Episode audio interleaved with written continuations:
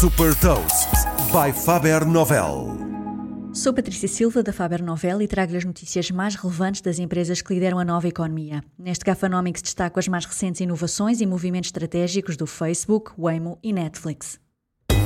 Gafanomics. Nova economia, novas regras.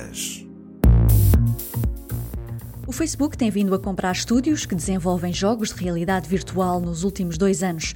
Agora adicionou mais um ao seu portfólio com a aquisição da Big Box VR. O principal jogo da Big Box VR é o Population One, um dos mais jogados através dos óculos de realidade virtual do Facebook, que funcionam como uma consola de videojogos. Em fevereiro, o Facebook divulgou que seis dos jogos mais populares para os óculos Quest geraram receitas de 10 milhões de dólares cada um. E com esta aquisição, o Facebook passou a deter metade metade desses jogos. A Waymo, a empresa da Alphabet que desenvolve tecnologia para carros autoguiados, captou um novo investimento de 2.500 milhões de dólares. A primeira captação de investimento externo foi de 3.200 milhões de dólares no ano passado. Este investimento pode ser particularmente relevante para acelerar a expansão do serviço de táxis autoguiados Waymo One, por enquanto só operar nos Estados Unidos, que agora será possível solicitar através do Google Maps. A tecnologia da Waymo está também a ser testada através do Waymo Via, um serviço para distribuir distribuição de produtos através de caminhões autoguiados.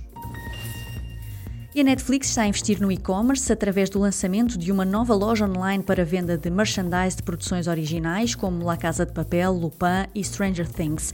Inicialmente vão estar à venda produtos associados a séries de anime e uma coleção limitada de vestuário e objetos decorativos inspirados na série francesa Lupin.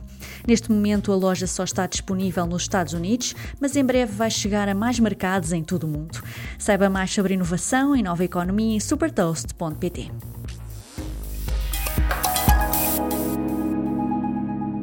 Super Toast é um projeto editorial da Faber Novel que distribui o futuro hoje para preparar as empresas para o amanhã.